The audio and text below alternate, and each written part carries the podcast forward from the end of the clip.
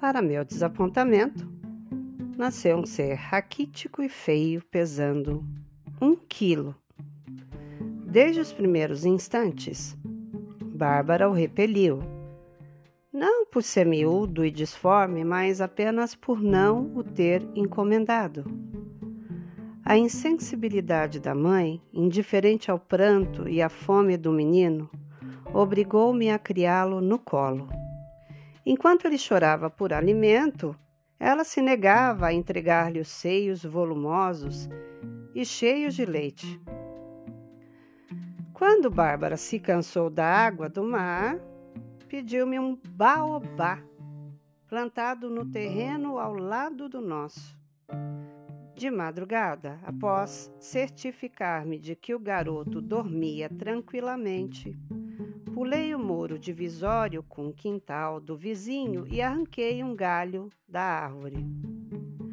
Ao regressar à casa, não esperei que amanhecesse para entregar o presente à minha mulher. Acordei-a, chamando baixinho pelo seu nome.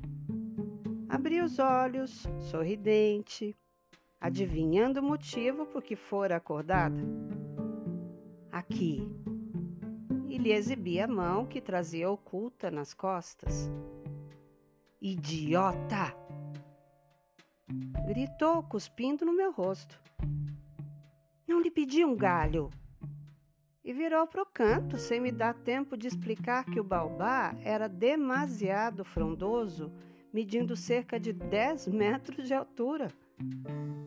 Dias depois, como o dono do imóvel se recusasse a vender a árvore separadamente, tive que adquirir toda a propriedade por preço exorbitante. Fechado o negócio, contratei o serviço de alguns homens que, munidos de picaretas e de um guindaste, arrancaram o baobá do solo e o estenderam no chão.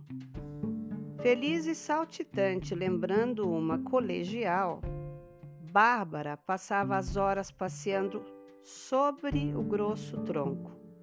Nele também desenhava figuras, escrevia nomes. Encontrei o meu debaixo de um coração, o que muito me comoveu. Esse foi, no entanto, o único gesto de carinho que dela recebi. Alheia à gratidão com que eu recebera sua lembrança, assistiu ao murchar das folhas e, ao ver seco o baobá, desinteressou-se dele. Estava terrivelmente gorda. Tentei afastá-la da obsessão, levando-a ao cinema, aos campos de futebol. O menino tinha que ser carregado nos braços, pois anos após o seu nascimento continuava do mesmo tamanho, sem crescer uma polegada.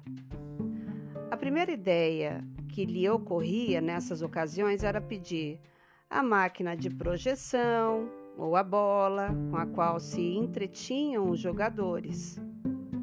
Fazia-me interromper, sob o protesto dos assistentes, a sessão ou a partida, a fim de lhe satisfazer a vontade. Muito tarde verifiquei a inutilidade dos meus esforços para modificar o comportamento de Bárbara. Jamais compreenderia o meu amor e engordaria sempre. Deixei que agisse como bem entendesse e aguardei resignadamente novos pedidos. Seriam os últimos. Já gastaram uma fortuna com as suas excentricidades. Afetuosamente, chegou-se para mim uma tarde e me alisou os cabelos. Apanhado de surpresa, não atinei de imediato com o motivo do seu procedimento. Ela mesma se encarregou de mostrar a razão.